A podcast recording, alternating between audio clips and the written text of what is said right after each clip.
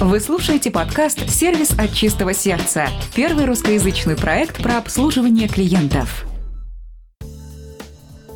Доброго времени суток, уважаемые слушатели! В эфире 33-й выпуск вашего любимого сервисного подкаста и его постоянный ведущий Дмитрий Лостовыря и... Только что вернувшийся из прекрасного города Кирова Сергей Мамченко. Отлично. Ну что, двинемся к нашей первой рубрике? Да, поехали. Сервисная зарисовка. И здесь, мои дорогие, мне захотелось бы вспомнить э, фастфуд, во-первых, а во-вторых, если ты, вот, Серег, обращал внимание, у них очень часто висит табличка, там, приходи к нам на работу, у нас очень дружный коллектив. Я сейчас не говорю там про зарплату и прочее, я именно говорю про то, что у нас классная команда, ты среди молодых, ты такой вот весь распрекрасный, и мне хотелось бы рассказать историю, которая для очень многих работодателей должна послужить э, уроком, очень хорошим уроком. Собственно говоря, метро Калужская, э, по-моему, я не помню, какой это был день недели, простите, и всем известное заведение Теремок. Блины, сосиски, гречка, супы и вот все, что с этим связано. Я не так часто там бываю, но мне очень нравится их квас и блины. Слушай, это, по-моему, там они, э, когда приветствуют э, Да, добрый день, говорят, сударь, сударь, да. сударь, да, Да, это- сударь я и тоже сударь. это запомнил, да. Да, это очень прикольно выглядит на самом деле, но смотри, как произносит этот человек. Но я впервые в жизни, а если вы вспомните, у них фактически все на виду. То есть это единственный ресторан, где кухня на виду. То есть если у Макдональдса она спрятана за стойкой с чизбургером, э, с гамбургером и так далее, то здесь в теремке вы видите, как варят пельмешки, как гречку готовят, как салаты делают. Все это вы видите. И вот э, достаточно насыщенный вечер. Мы подошли к одной из касс, оформляли заказ. И, э, как вы знаете, при каждом кассире есть свой повар. Повар блинов, да, которому она говорит, что нужно готовить. И с собой или нет. Так вот, там был достаточно, ну, пожилой мужчина на готовке. И у него плохо получалось. То есть он реально забывал, о чем ему говорили, да, какие блины готовить с собой или нет. Он нервничал. И у меня сложилось впечатление, что, скорее всего, это либо стажер, либо вторая причина, потому что все реально над ним смеялись. То есть стояли сзади люди там за плитой. а, Людей, которых, честно, мне хотелось ударить. Вот просто, потому что они реально над ним смеялись. А сами понимаете, что это приводит к тому, что человек, который вот, над которым смеются, он нервничать начинает. Он может совершить очень много ошибок, потому что понимает, что любая его оплошность приведет к тому, что это будут обсуждать, высмеивать и прочее, прочее. Соответственно, и работать он будет соответствующим образом. И вот наш заказ готовили настолько долго из-за того, что кассир, тоже человек, которому я бы вылил на голову не один э, пяток блинов, э, простите меня, тоже его, откровенно говоря, гнобило. Вот просто при нас, при остальных клиентах реально гнобило.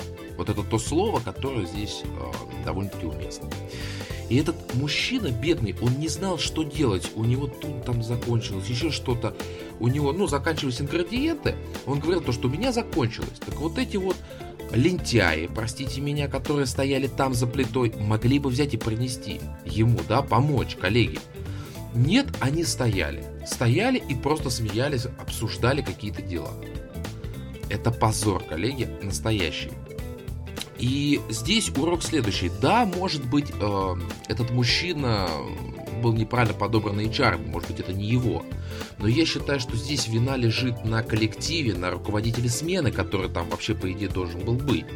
И следить за тем, чтобы ему помогали адаптироваться, помогали ему понять, что и как нужно делать. А не заниматься вот этим вот копанием, подстрекательством, провокацией. Это настолько низко, вот честно скажу. И когда вот у теремка висит сбоку «Приходи к нам, у нас дружная команда», и когда ты видишь вот эту вот внутреннюю кухню, хочется сказать, а тот человек, который придумал вот эту вот табличку, он вообще хоть сам-то знает, что там происходит? Вообще дедовщина в фастфуде довольно-таки хорошо распространена, это действительно есть, но это зависит от того руководителя смены, который присутствует. Если это лидер, если это абсолютный человек, который управляет людьми, то ничего такого не будет происходить. А если там человек, который э, действительно поощряет подобные вещи, то это приводит к тому, что вот так вот люди вынуждены, клиенты, наблюдать э, такой вот дом 2 своеобразный. За стеклом, я бы даже сказал. Очень стыдно, и я надеюсь, что, может быть, кто-то из теремка нас слушает и обратит на это внимание.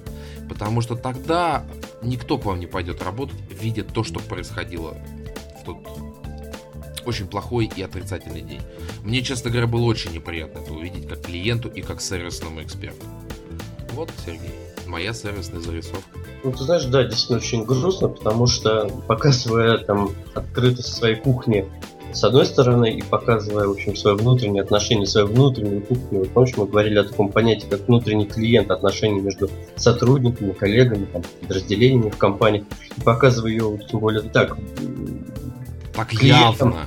Так явно, да, клиентам, но это, в общем, конечно, ну, знаешь, я не хочу так жестко давать такие жесткие оценки, как ты, но это, конечно, безобразие, скажем так, более жестко, наверное, для себя, вот, потому что, ну, во-первых, они его действительно демотивируют. Во-вторых, может сложиться ситуация, что он просто захочет там всем нагадить и что-нибудь сломать и так далее, и так далее. Компания от этого понесет убытки. Ну, а самое главное, ну, просто человечество. Это вот да, это не по-человечески, я говорю, но возникает очень высокий риск ошибки, и человек не будет развиваться, он не будет хотеть к тому, чтобы у него получалось лучше, потому что он переживает о том, как бы не совершить ошибки, а это как раз идет к тому, что они появляются. Вот да. что самое интересное. Ну ладно, а, все-таки давай от грустного пойдем дальше и усядемся за наш любимый стол. Круглый стол. И тут вопрос, который многим не дает покоя, и мне кажется, что мы его отчасти обсуждали. Но давай еще раз к нему вернемся, учитывая, что это важная составляющая основного блока нашего подкаста. И вопрос следующий. Кто больше виноват в текучке кадров? Вот работодатель или работник? Понятно, что, скажем, наше любимое выражение «есть тонкая грань», но здесь есть четко три ситуации. Вот четко, три. Первое.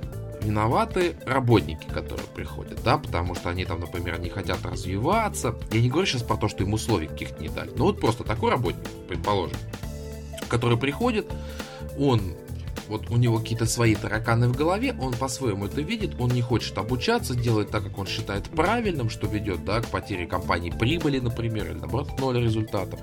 Это первый случай. Второй случай – это работодатель, который, опять сейчас такая фраза будет, доит своих сотрудников, да, заставляет их делать то, что в принципе они, может быть, и не должны делать, не дал им необходимые условия и инструменты для работы, из-за этого тоже получается текучка. И есть третья сторона между работодателем и работником, да, э, неправильный диалог. Это как вот резюме, знаешь, можно сделать. Что вроде бы на собеседовании обо всем поговорили. Это вот, вот мне очень понравилось, когда мы с Еленой э, Закаблузкой, если вспомните, записывали разговор, ну, записывали подкаст.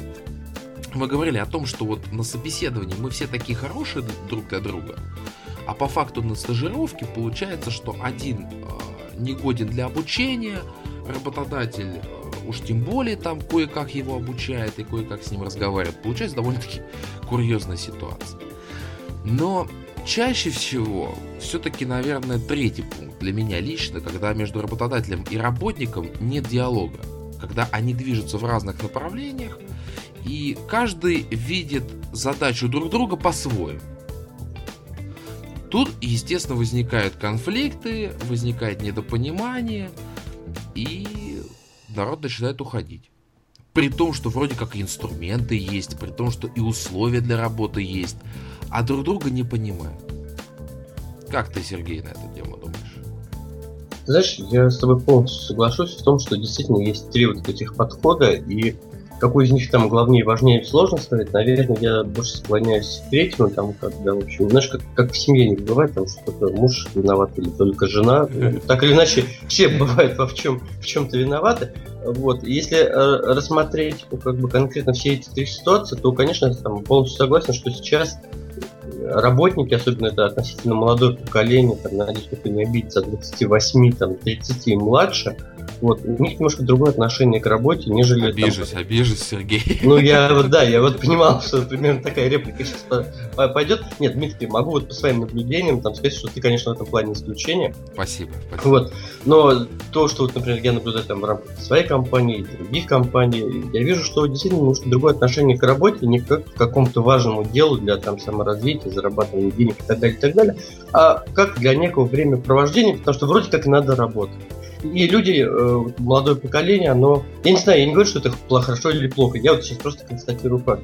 Оно совершенно спокойно относится к тому, что, например, там можно взять и не выйти на работу, или потом сказать, да нет, вы знаете, это там, не мое, и, и вообще не уйти там и так далее. Ну, это да, такое происходит. То есть у них совершенно немножко другое восприятие работы, как какого-то действительно времяпровождения, за которое там платят деньги. Я даже другую проблему озвучил, с твоего позволения, что касаемо, я просто сам также занимаюсь подбором, да, и сталкиваюсь с молодым поколением, ситуация происходит следующая. Очень часто на этапе стажировки и в дальнейшем, да, естественно, все мы совершаем какие-то ошибки, да, и люди адекватные и заинтересованные в работе критику воспринимают нормально, да, то есть они понимают, что да, действительно есть тот э, какой-то задел, да, с помощью которого нужно развиваться, понимать свои ошибки, да, и тем самым, ну, больше зарабатывать, естественно. Так вот, что происходит э, в части молодого поколения, они не слушают критику абсолютно. То есть они говорят, ну, вот я считаю, что вот это правильно. Все. То есть, почему я какую-то ошибку? Я не делаю здесь ошибок. И они не хотят их видеть. Вот это очень большая проблема, и она создает очень много трудностей для управленцев, для управляющего персонала и для тренингового в том числе персонала, потому что когда человек открыт к диалогу в процессе разбора полетов, то естественно здесь и этот разговор протекает быстрее, продуктивнее, конструктивнее. А когда человек сидит просто и говорит о том, что вот, я там, я все делаю правильно, все идеально, я там не хочу ничего учить, я считаю, что вот это то, что есть, и приходится очень много времени тратить на объяснение того, что, да, там, это, например, стандарт там компании, еще что-то. Вот это есть проблема в последнее время. То есть более старшее поколение умеет заниматься самоанализом. Вот это вот важная вещь. Самоанализом. А как мы знаем, и Сергей, и я, мы неоднократно говорили, нужно постоянно развиваться. Нужно. А за счет чего развиваться? За счет понимания, где твои слабые и сильные стороны. Естественно, мы можем где-то немножко ошибаться, но в процессе именно самоанализа и саморазвития мы понимаем. Продолжай, Сергей. Спасибо. Вот. Не, ну ты просто, да, развиваешь эту тему, это абсолютно верно.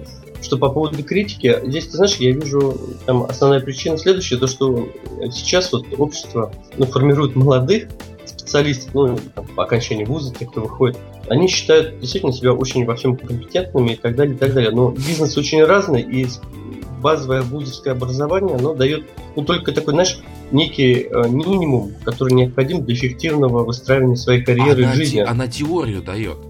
Вот, ну, подходы какие-то. И то это такой, вот я вчера, когда выступал в пятницу в Вятском государственном университете, я говорил, что это, по сути, вот ваша э, почва, плат, пла, платформа, да, и вы сейчас в нее должны вкладываться, но все, что вы на ней выстроите, это уже будет во взрослой жизни. Потому что специфики бизнесов, они очень разные. Они очень разные, и вам придется э, все время чему-то учиться. И вообще вот это, вот это саморазвитие, о котором ты говорил, постоянная там самоактуализация, самоанализ – повышение своих профессиональных навыков, компетенций – это привычка успешных людей. Абсолютно. И те, кто действительно хочет развиваться и расти, они должны это понять, принять и действовать в этом аспекте. А что касается критики, ты знаешь, это опять же э, вопрос отношения к этому слову, потому что, опять же, в рамках своих лекций, семинаров я всегда говорю, что вот любая проблема или даже вот критика это всегда путь к э, чему-то новому. Если да. ты хочешь увидеть критику в, в словах своего руководителя, ты, конечно, его и это увидишь. Но если ты захочешь увидеть потенциал роста, какую-то новую зону для себя, для развития, ты тоже это сможешь увидеть. И вот э, наоборот, за это надо благодарить там руководителя. Нет, понятно, что бывает необъективная критика, когда там желание лишь бы задавить, наехать и так далее. Это надо отделять, как говорится. Ну, Но если действительно там а, руководитель, руководитель, он, естественно, заинтересован в том, чтобы каждый сотрудник работал эффективно, там на максимум. Вот, естественно, тут те замечания, те предложения, те вот зоны развития, которые он определяет, к ним надо прислушиваться, и их надо развиваться. Поэтому очень многие, к сожалению, да, критику воспринимают как что-то супер негативное, и сразу, знаешь, как это в панцирь, панцирь да. бароном. А еще знаешь... Поэтому это, ну, это такое, это отношение. Это, это отношение, да. И еще что хотелось бы пояснить, то что наш мир сейчас очень динамичен. Бизнес не стоит на месте, конкуренция выросла как никогда. И нужно всегда быть на один-два шага впереди. А для того, чтобы быть впереди, правильно Сергей вот здесь сказал, что нужно постоянно заниматься саморазвитием для того, чтобы иметь необходимые компетенции, да, вот сюда шагнуть, тут попробовать, тут проэкспериментировать. То есть можно просто залезть в какие-то дебри. Но если у вас нет хотя бы теоретической подготовки некой, да, то вам будет в три раза сложнее. А занимаясь да, там, изучением каких-то дополнительных отраслей, чуть больше копнуть в ту область, которая вам нравится, вы получаете теорию, которую сможете в любой момент применить на практике, когда ситуация того потребует. А это очень важно. Поэтому резюмируя наш с тобой круглый стол... Подожди, можно... стоп, стоп, А, это, это, был, это был только первый пункт. А, давай да, дальше. Просто Пункт номер два. Э, когда мы рассматриваем, что это вина там, работодателя. Э, действительно, такое явление тоже есть, потому что очень часто управленцам нужны люди. Э, максимум, на что они уделяют время, это чтобы провести собеседование, может, какое-то начальное обучение, а потом кидают там сотрудников абсолютно вот в жерло вот этой, этих рабочих процессов, абсолютно не уделяя никакого им внимания и внимание, ну и забота в чем-то, это тоже внутренний сервис. Здесь есть ряд там причин, то с чем я регулярно сталкивался и наблюдал, значит, нежелание руководителя после начала там, работы сотрудника его развивать и обучать связано с тем, что он боится того, что сотрудник вложится, да, вложится, он станет умный, начнет самостоятельно мыслить и делать, принимать какие-то решения, потом просто уйдет. Зачем я буду сам к этому подводить? Мне кажется, по моему личному мнению, это неправильный подход. Я вот своих сотрудников всегда вкладываюсь, и да, они у меня тоже уходят, но я рад, что они ходят от меня более мудрыми, более, знаешь, как бы сильными и находят там работу, где они э, смогут себя продавать еще дороже. я этому вот только рад, счастлив там и благодарен.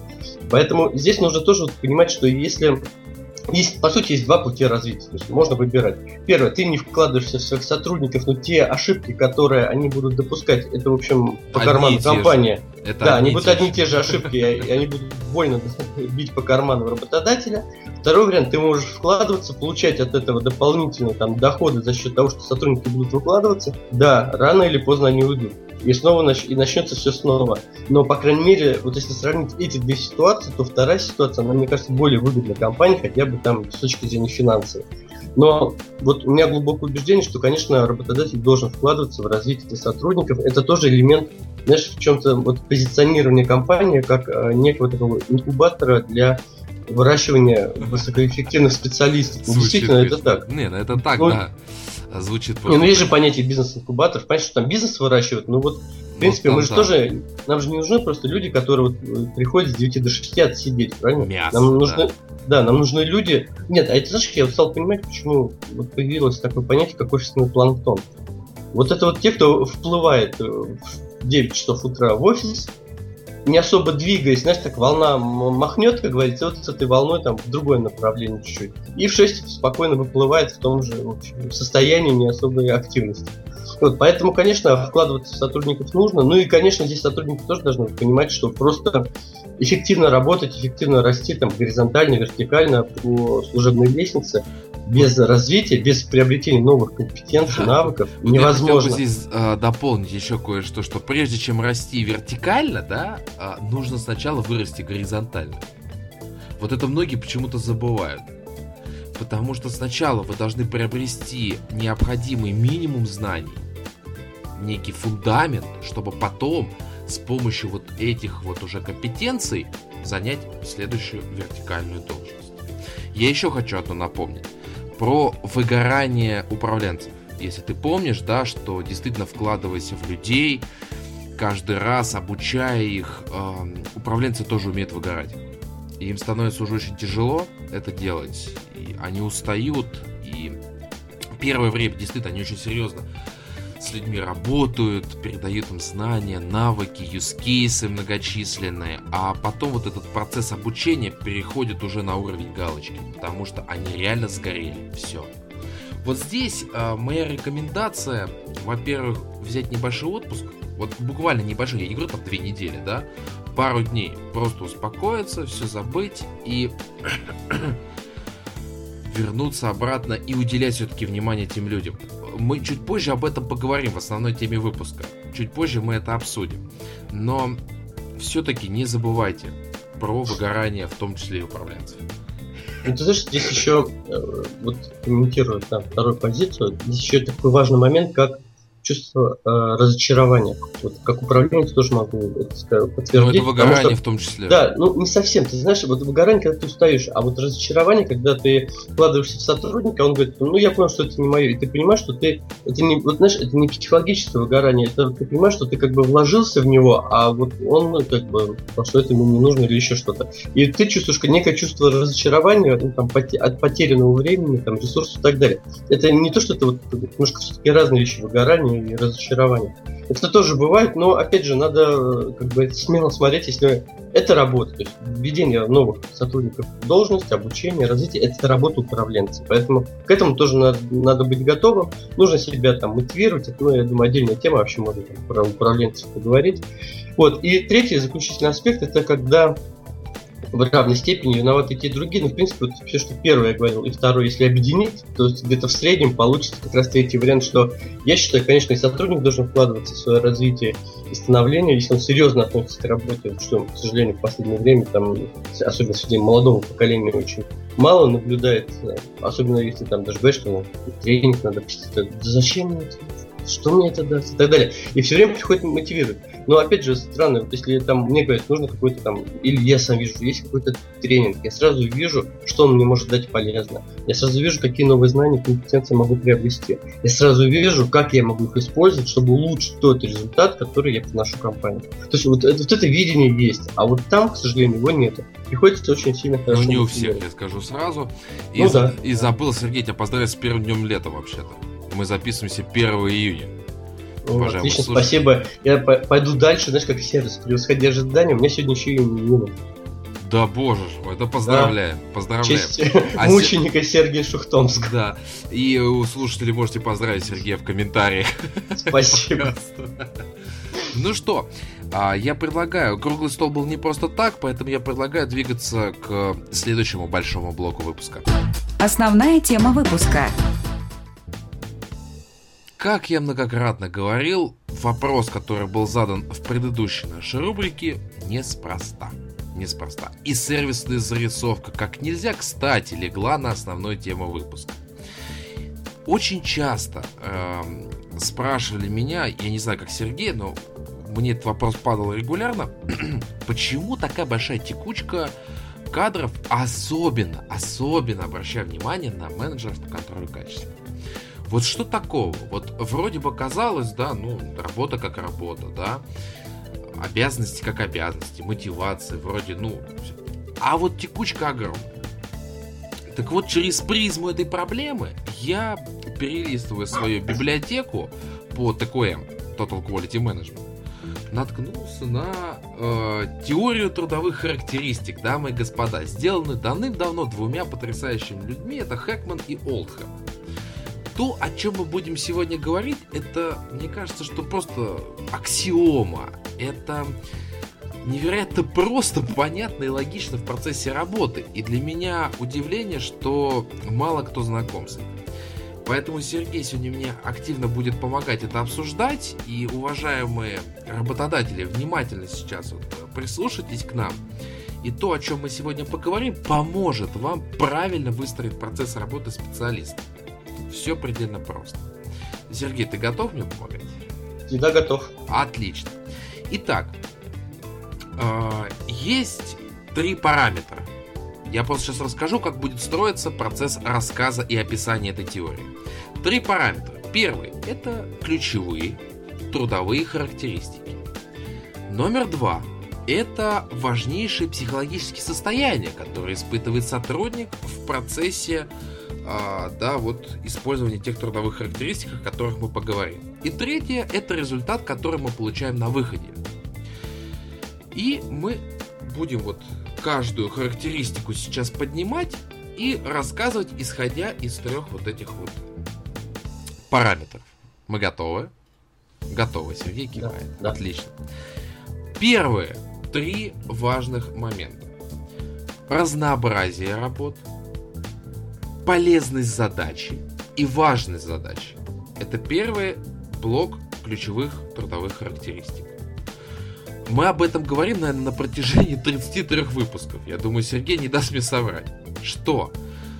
Человеку э, а, все-таки нужно некое разнообразие в процессе работы, да, то есть не выполнение каждый день одной и той же как это даже сказать? Монотонной, монотонной Да, работы. монотонной, спасибо. Рутина. Рутинной, монотонной работы. Нет, ему иногда нужно подкидывать не какие-то интересные задачки, может быть, привлекать его там в другие отделы для повышения квалификации. То есть вариантов здесь много. Следующая полезная задача. Человек должен понимать, собственно говоря, а, что дает его работа, какой выхлоп происходит. То есть, например, в случае с менеджером по контролю качества, да, как обычно говорят, что происходит? А, вот ты слушаешь, мы наказываем людей, да, то есть не объясняется, что ты занимаешься развитием людей в первую очередь, да, для чего нужен менеджер по контролю качества. Он контролирует процесс работы, он про каждого может сказать, кто как работает, где его сильные и слабые стороны.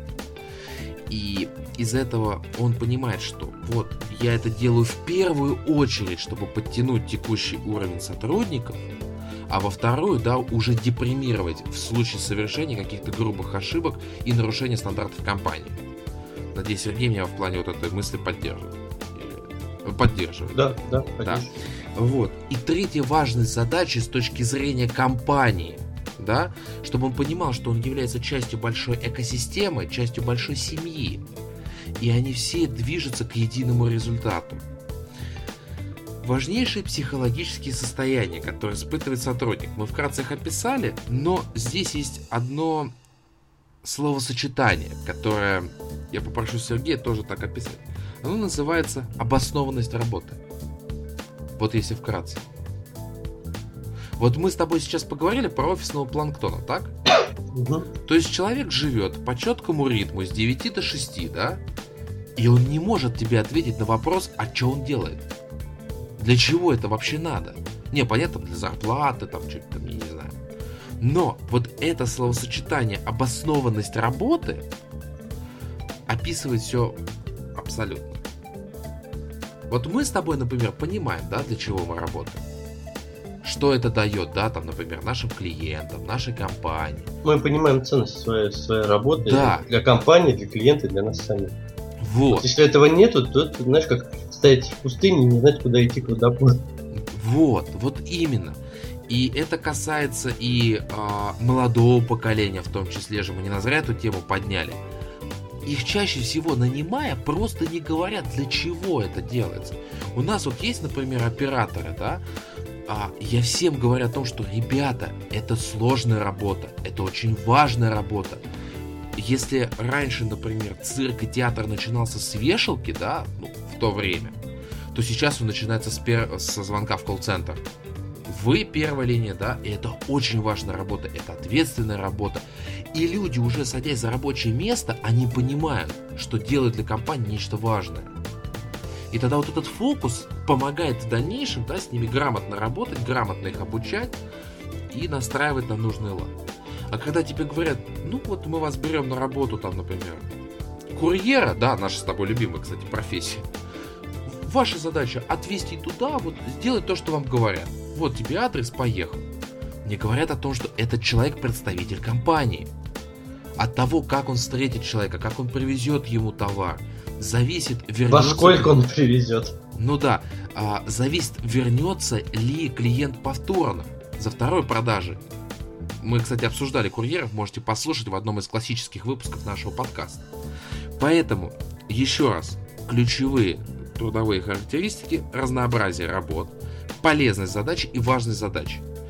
И психологическое состояние, которое при этом испытывает сотрудник, это обоснованность работы. Запомните это. Это очень легко достигается еще на этапе собеседования, когда вы человеку объясняете, зачем он приходит, кто он такой в компании и чего он может добиться.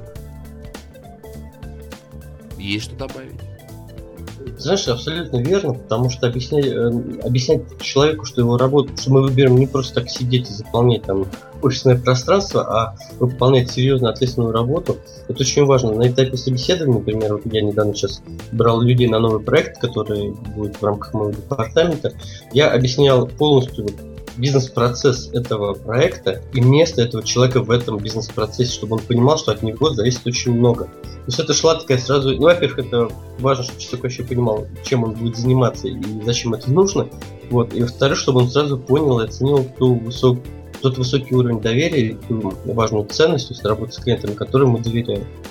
Мне кажется, это будет правильно и честно. Не просто сказать, что вот вы будете такие, такая у вас должность, будете сидеть вот здесь. И получать вы будете вот столько-то, работаете с 9 до 6, до свидания. Да, это неправильно. И, надо и это задача работодателя. Ценность. Да? Вот что важно. Извини, что перебил. Да, это согласен, это полностью именно моя задача, и я именно это и объяснял, потому что я понимал, что если я это не сделаю, то вот помнишь, я переводил в одном из выпусков подкаста такой пример, что услуги, они очень сложно подаются описанию. Ну, потому что я скажу, назову, назову какую-нибудь услугу, и ты подумаешь одно, я подумаю другое, сотрудник, который будет Это нельзя другой... пощупать, а, как, да. например, там, банку Кока-Колы.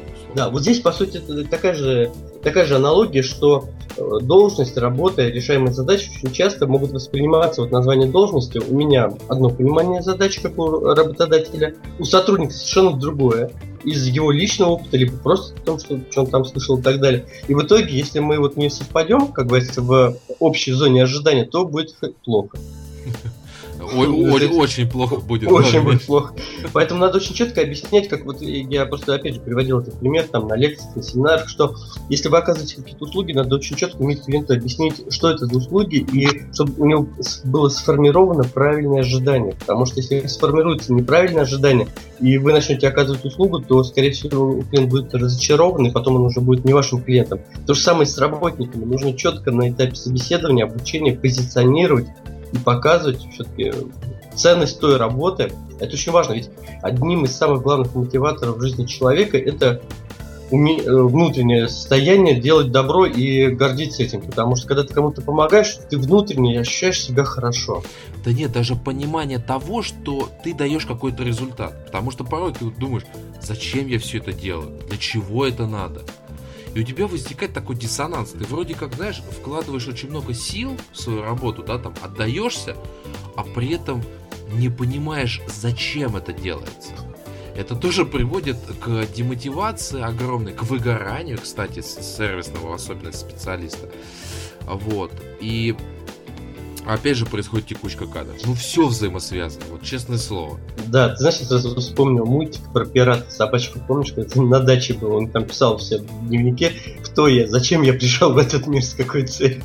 Ой, это, это очень популярный мультик. Ой, так, давайте двигаться к следующей а, ключевой трудовой характеристике. И вот здесь, мне кажется, очень многих а, сейчас работодателей будет шок. А она называется автономность. То есть человек, э, важнейшее психологическое состояние, которое испытывает сотрудник, это ответственность за результат работы. Как очень часто происходит, что берут сотрудника, он э, порой, да, вообще не несет никакой ответственности за результат. Вот он просто сидит и выполняет некий процесс набор стоп, даже. Стоп, стоп, стоп, стоп. Подожди, что значит он несет... Либо это он так думает, либо так думает работодатель. Так думает работодатель. Четко... Я вот а. я здесь четко хочу сказать, что я не разбираю ситуации, когда сотрудник не берет да, там, на себя ответственность за результат. Это вина а, подборщиков персонала, что они подобрали такого человека, безответственного. Я сейчас разбираю это с точки зрения работодателя. То есть в системе мотивации, как угодно, должно быть четко описано, что человек несет за тот результат, который он делает, ответственность. И это задача работодателя, да. И в таком случае, как еще здесь важно понять, что у этого сотрудника должны быть инструментарии для достижения результата. Он может там где-то экспериментировать, может какой-то экспромт выдать. Но если он показывает результат, все. Это будет подкреплено тем, что он обоснованно скажет, я достиг этого вот так-то, так-то, так-то. Не он этого достиг, потому что работодатель ему сказал вот так-то делать. Этот человек не будет развиваться. Если он будет выполнять, как мы с Сергеем часто говорим, да, вот по регламенту. Все. Естественно, регламентная работа будет давать что? Регламентный результат и вы никуда не продвинетесь дальше. А знаешь, кстати, очень многие владельцы бизнеса одного не понимают, а, что когда у них идет регламентная работа, конкуренту очень легко их пробить и понять, да, а, каких результатов достигает компания вот при таких-то регламентах. И все. А они за счет этого могут поэкспериментировать и получить еще больше выгоды, еще больше клиентов. Понимая, что там один и тот же результат каждый день. И сотрудники не мотивированы и прочее, прочее, прочее присоединяйтесь, Сергей, присоединяйтесь. Или вы о чем-то задумались? Дмитрий полностью согласен. Знаешь, у нас сегодня такой э, подкаст, где мы практически... День согласия. Да, день согласия. Вот, я хочу сказать, что действительно нужно четко понимать, приходя на работу, что от вас ожидают результаты. Самое плохое, что может быть, это если вы будете приносить не тот результат, который от вас ожидают. А в каких ситуациях это возможно? Первое, когда вы не знаете, какой результат от вас ожидают. Это первое. Это самое банальное, то есть это мне объяснили на собеседовании.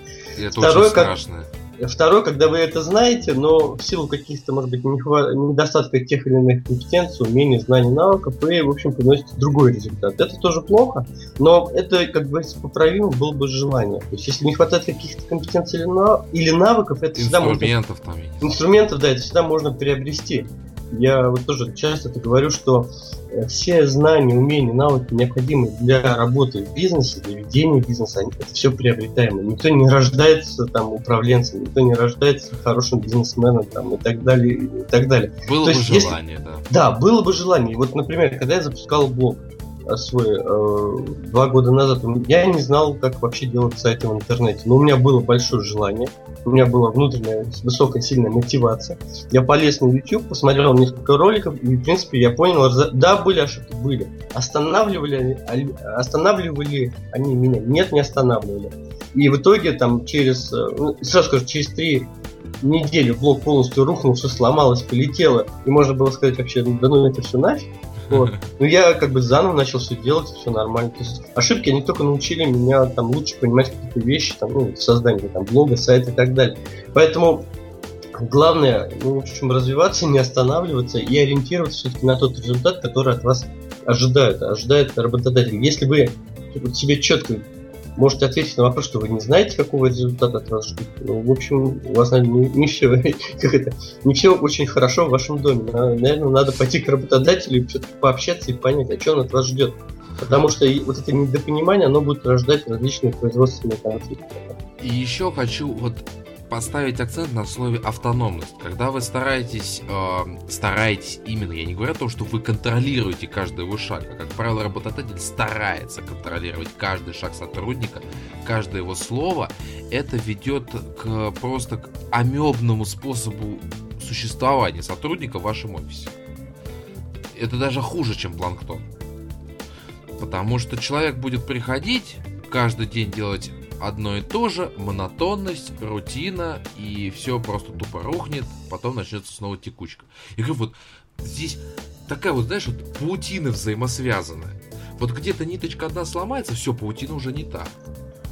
Ты знаешь, я тоже я над этим думал, почему все там, ну я говорю, клиентский сервис, личная эффективность, бизнес-эффективность, почему так все взаимосвязано. И ты знаешь, вот я это связь постоянно вижу, там, на лекциях, на семинарах обозначаю, но долго не мог тоже понять, с чем, почему связано. А потом понял, буквально вчера, э, позавчера, когда ехал в поезде уже. За кружкой чая. Нет, ты знаешь, я взял кофе, там варит хороший кофе, прям вот. А. Это ТКСные вагоны, транс-сервис, по-моему, поэтому там хороший кофе. Ты знаешь, там, так, там иногда такие новые фишки появляются в вагонах, которые ты сам не можешь понять, как это использовать. Вот. Ну, например, вот одна вещь, которая мне все-таки, я понял, понравилась, там прям э, в, в коридоре вот, вагона купейного uh-huh. есть трубка, ну, как домофонная, похоже, домофонная, которую можно поднять, и это прямая линия вот в эту компанию, Транскласс Сервис, по как она называется, ТКС. И я могу любое там замечание, предложение по качеству сервиса и так далее обозначить. А работает хоть?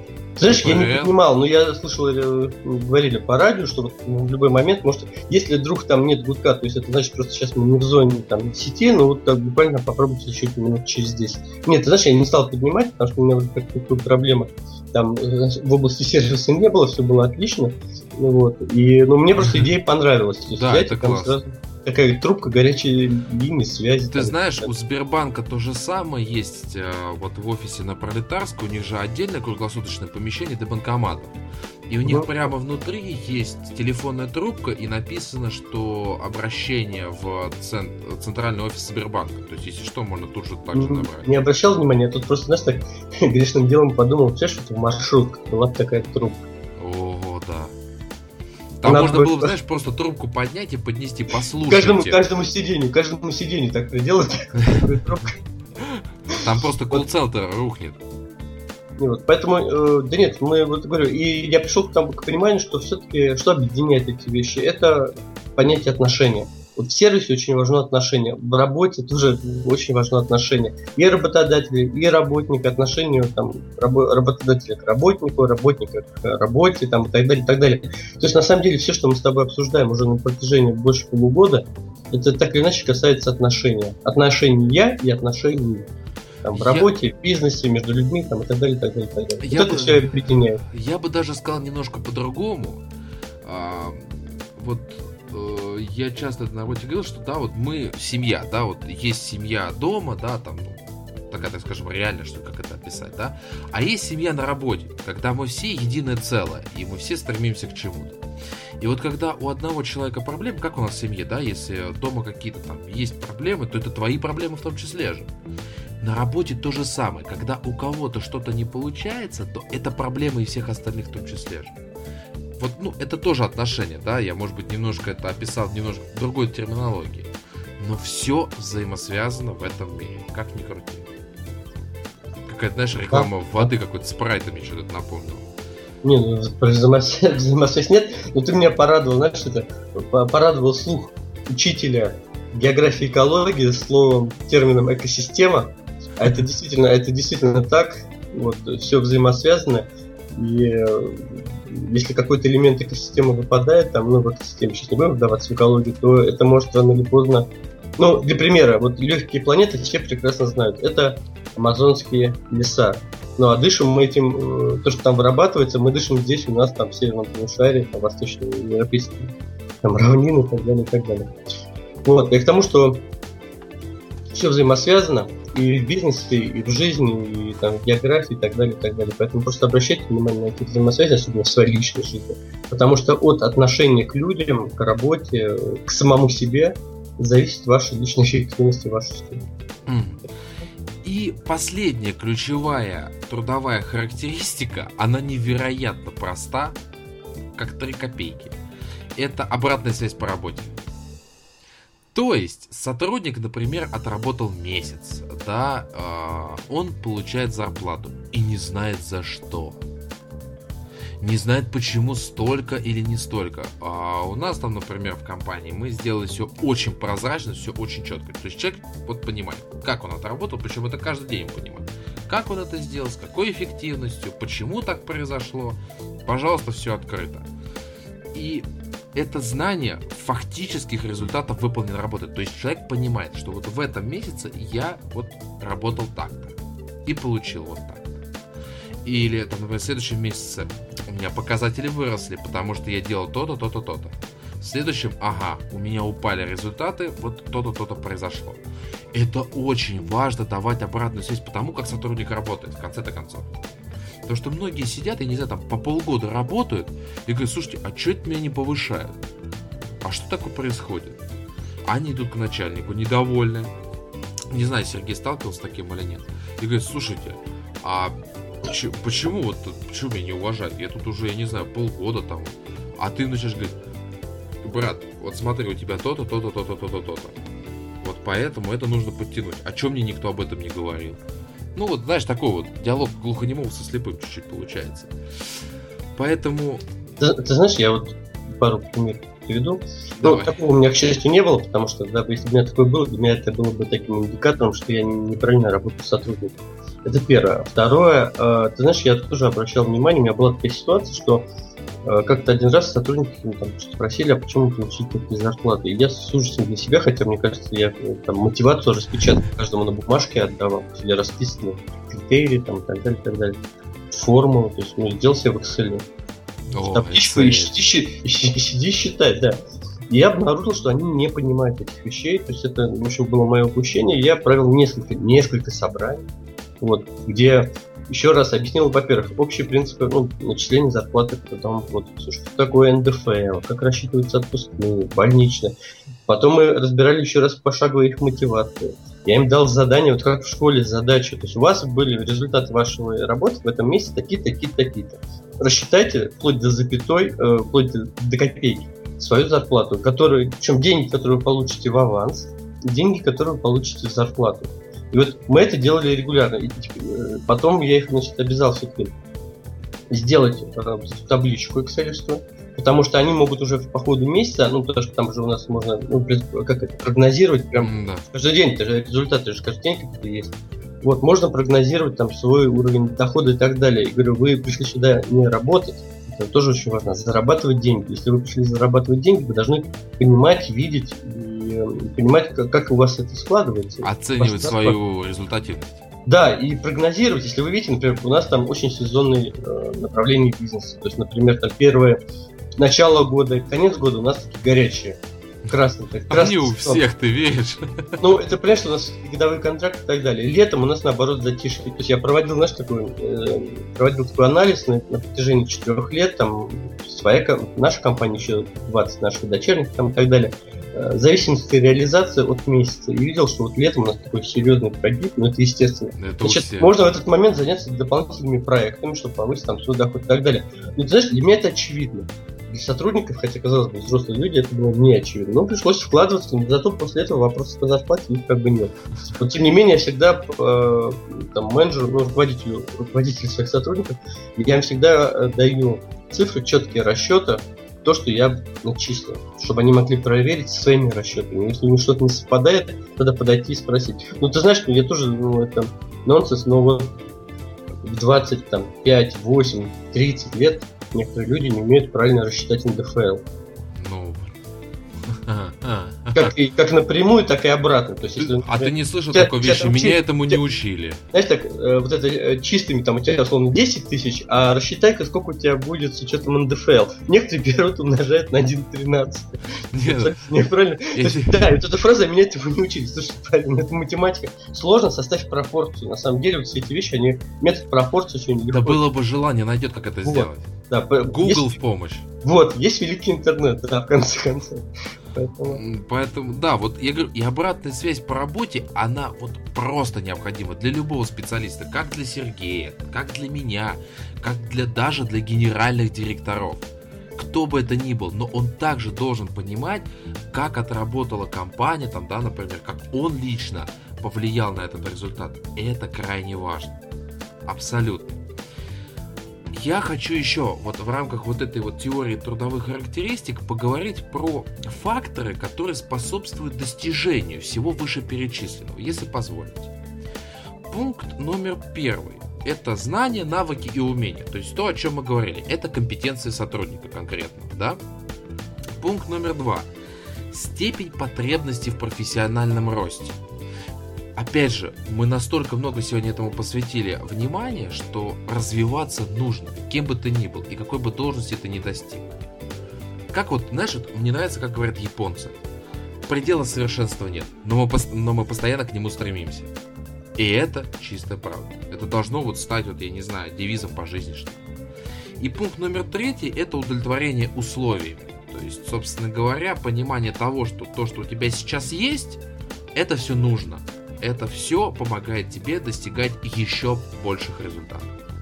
Это способствующие факторы. Есть что по ним добавить, Серега? Да нет, все нормально, все понятно. Я просто хочу сказать, что как там развиваться нужно. На самом деле, это каждый должен для себя сам определить. У вас опять есть два пути. Либо вы это делаете, либо вы это не делаете. Если Тут вы даже это не делаете... два пути, а скорее два описания состояния вашего. Ну, может быть, да. То есть, вы либо развиваетесь, это... либо нет.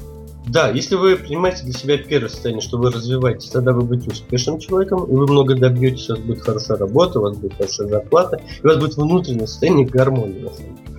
Вот. А второй вариант, если вы не развиваетесь, ну, здесь можно тоже много чего перечислять, но вы будете вот без обид, лузером по жизни. Вы будете не удовлетворены собой. Сплошные депрессии. Будете мрак. обвинять других. Ну, если у вас будут такие привычки. Раздражительными, да. да. да. Короче, развивайтесь развивайтесь. И вот, знаешь, а, последним пунктом во всей этой теории, догадайся, что, какой пункт самый последний, а, параметр а, какой самый? Знаешь, у меня после 33 с тобой выпусков я все время не попадаю в твои... Поэтому я уже боюсь даже догадываться. Результаты. Ну, результат, результат. конечно, главное. А вот, это высокая внутренняя трудовая мотивация – высокая степень удовлетворения от профессионального роста, высокая общая степень удовлетворения от работы и высокая трудовая эффективность. Вот сейчас я прям, знаешь, вот, Серег, вот прям вижу слушателя, который говорит, ну конечно, все высокое, все прекрасное, все такое распрекрасное, прям ванилька, я не знаю, честное слово. Но, ребят, это чистая правда. Вот когда вы будете в следующий раз говорить, что у меня кадры так вот часто меняются, вспомните этот подкаст. Все то, что мы описали, для этого не надо миллиардов денег. Для этого не нужно нанимать э, Праус Waterhouse Куперс для консультации. Нет, это всего лишь нужно объяснить людям, зачем ты пришел к 9 утра, что ты делаешь с 9 до 6 и какой результат человек получает после 6 часов. Все. Таким образом, ваши кадры будут с вами. Они не будут думать о том, чтобы даже куда-то уйти, потому что здесь их зона комфорта, здесь их зона развития. И здесь они видят будущее, они знают, что ждет их завтра.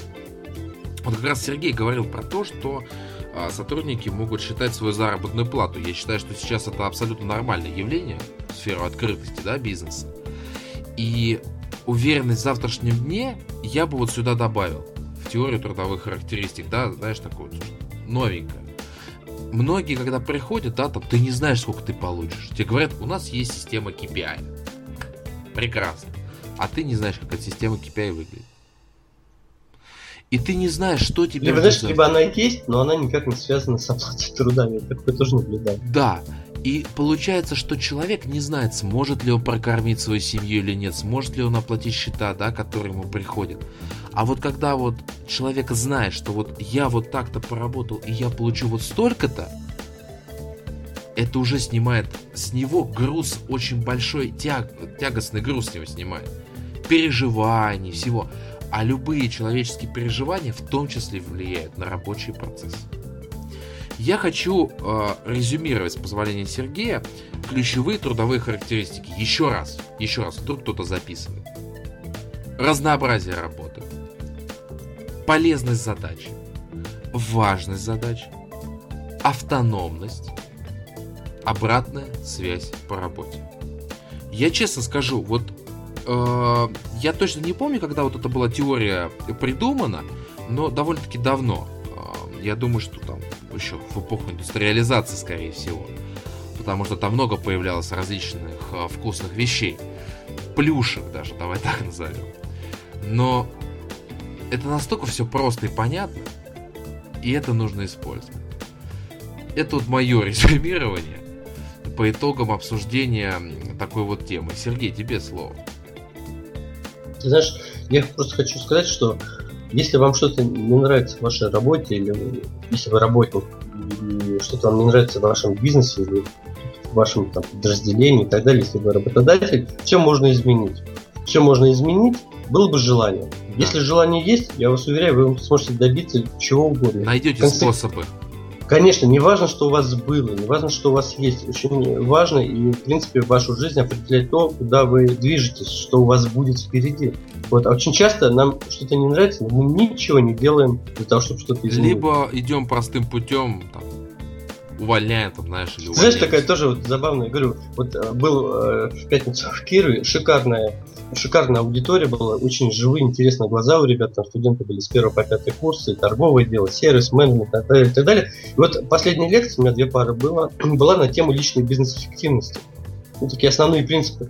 И начинаю, скажите, кто хочет быть успешным человеком по жизни? Все подняли руку. Второй вопрос, что вы для этого делаете? Все сказали, что мы ничего для этого не делаем. Вот. То есть од- одного желания мало, очень важно еще и действие. Действие, то, что вы... вот шаг- Экспериментировать, получать шишки, вот Да, это да. все важно. это сделает вас действительно успешными людьми. Не просто желание, это будет мечта. Нет, желание это такой, знаешь, стартовый потенциал. Но дальше, чтобы его начать реализовывать, надо двигаться. Хотя бы Желание, оно шаг по подпитывает шагу, после да. ошибок двигаться дальше. Вот именно Да. желание. Когда вы действительно первый раз там оступитесь, может быть, вы несколько раз подряд себе шишку набьете, но ваше желание, оно двинет вас дальше. Обязательно Да. двинет. Вот здесь то же самое, что касается и темы, которую мы сегодня обсуждали, мне кажется, это все то же самое. И еще хочу сказать, не ищите легких путей. Снимите Да, розовые да. очки. Потому что все успешные люди, да, там особо там богатые люди, они нет какого-то единого источника успеха. Это огромный, тернистый, сложный путь. Я не знаю, и физически, и эмоционально. Нету легких путей. Нет единого рецепта успеха. Нет, точнее, знаешь, он отчасти есть. Есть его начало. Да? Это желание и труд. Это начало. А вот дальше уже историю творите вы сами. Какой-то философский выпуск у нас сегодня с тобой. Ну да, Ну, но у меня ну, еще важно. навеяно тем, что я вот э, целый день, у меня было пять пар, и целый день я вот говорил о клиентском сервисе, о личной эффективности, о коммуникациях и так далее. То есть у меня еще вот я еще оттуда, как говорится, не отошел. Вот. И, И ты тут знаешь, я вдруг вижу, что- такая тема, о, кстати, Да, о которой я- Сергей не знал. Да, я не знал, только сегодня узнал о теме, но она очень интересная, полезная. И, я, знаешь, вот самое главное, что я видел живые глаза, и я понимаю, что это уже там интересно. То есть уже на уровне вуза ребята могут о чем-то задуматься И и, это может сэкономить работники. время. Да, это будут хорошие Я им люди желаю попасть в хорошую компанию, где их будут ценить, где будут с ними. И поверьте мне, чтобы эти ребята не про... чтобы у них не пропал запал. Если они вдруг нас слушают, ребята, не теряйте запал. Это очень важно. И тогда вы станете огромными большими профессионалами. Ну что, двинемся к нашей предпоследней рубрике. Да, давай. Практический use case. Когда Сергея мы решили, он вместо девушки, которая прекрасно озвучивает наши новые рубрики, Сергей решил покашлять. Сергей, выздоравливайте, ради бога. Что же вы все как-то болеете? Но Жи- Жизнь такая. не я такой жизнь экология. Экосистема не та. Да, экосистема. А, Вы знаете, в рамках практического юзкейса мне хотелось бы дать а, совет всем работникам и всем владельцам бизнеса. Мы уже говорили про получение обратной связи. Я здесь а, менял сотового провайдера и поехал в офис компании Мегафон. Я когда к ним приехал оформлять э, м, контракт, там, я говорю, вот я ушел там от вашего конкурента, от э, МТСа. А, Я говорю, вот, он говорит, что так? Я говорю, ну вот то-то, то-то, то-то. И он мне ответил, говорит, у нас этого больше нету, можете не переживать, все хорошо. Вот в рамках практического эскейса я вам еще раз хочу сказать. Слушайте клиента, который говорит, почему он ушел от клиента. Это изумительно, офигительно. Конкурента. От конкурента. Да, я что сказал. Ты, ты оговорился от клиента. Клиент ушел от клиента. Так, ладно, я начну заново. Слушайте клиента, который говорит, почему ушел от конкурента. Ура! Ура. Вот, потому что это офигительная обратная связь, невероятно конструктивная. И вам четко говорят, по какой причине может от вас уйти, если у вас есть то же самое. Ты знаешь, я хотел бы здесь добавить, что не обязательно, ну, это уже такая кон- конечная стадия, а если вы все-таки клиент еще ваш, и вы с ним регулярно общаетесь, задавайте очень простой вопрос. Спросите у него, что он хочет изменить или улучшить. И, в принципе, как раз то, что, что ему могли бы нравится. сделать, чтобы вы с нами остались? Ну, например, да, вот, то есть вот эти вопросы, и они вам тоже позволят выявить то, что клиентам не хватает, и исправить. Абсолютно с тобой согласен. Поэтому слушайте, умейте слушать, слышать, принимайте действия, записывайте. В общем, стандартный набор сервисного подкаста. Сервис Вы, да, и будет вселенская радость. Господи, теперь я начал кашлять. Ну что, давай к нашей следующей рубрике. Анонс следующего выпуска. И тут я вот давно, хотя я не помню, по-моему, в прошлом выпуске тоже было. Сергей, тебе микрофон, твоя любимая рубрика. Сказал Сергей. Спасибо. Значит, а, дорогие друзья, в следующем выпуске, 34-м выпуске подкаста у нас будет замечательный человек, с которым я познакомился уже давно, примерно, наверное, год назад, с которым мы встретились на моем семинаре в Москве. Это, как я сказал, замечательный человек. Это управляющий по персоналу и обслуживанию. Это прекрасная женщина Марина Марченко, которая является управляющим по персоналу и обслуживанию Мамченко? Марченко. Практически Мамченко. Какая разница? В сервисе они же все вот все Мамченко. Да, все Мамченко. Теперь у нас, у нас есть два ведущих. Дмитрий Мамченко и Сергей Мамченко. Так вот, Марина является управляющим по персоналу и обслуживанию покупателей в торговых сетях Маркетоп и Оптовичок. Это Украина, город Кременчук, поэтому наш подкаст выходит на международный уровень. И мы будем обсуждать э, клиентский сервис крупных ритейлеров. Хоть это и пример там из-за рубежа, но я уверен, что это будет очень полезно и интересно всем нашим слушателям, потому что вот после семинара в Москве, который у меня был 12 апреля, мы с Мариной еще где-то часа полтора сидели в кафе, пили кофе, и она рассказывала о тех сервисных идеях, фишках, нововведениях, которые она у себя реализовала и какому результату это привело.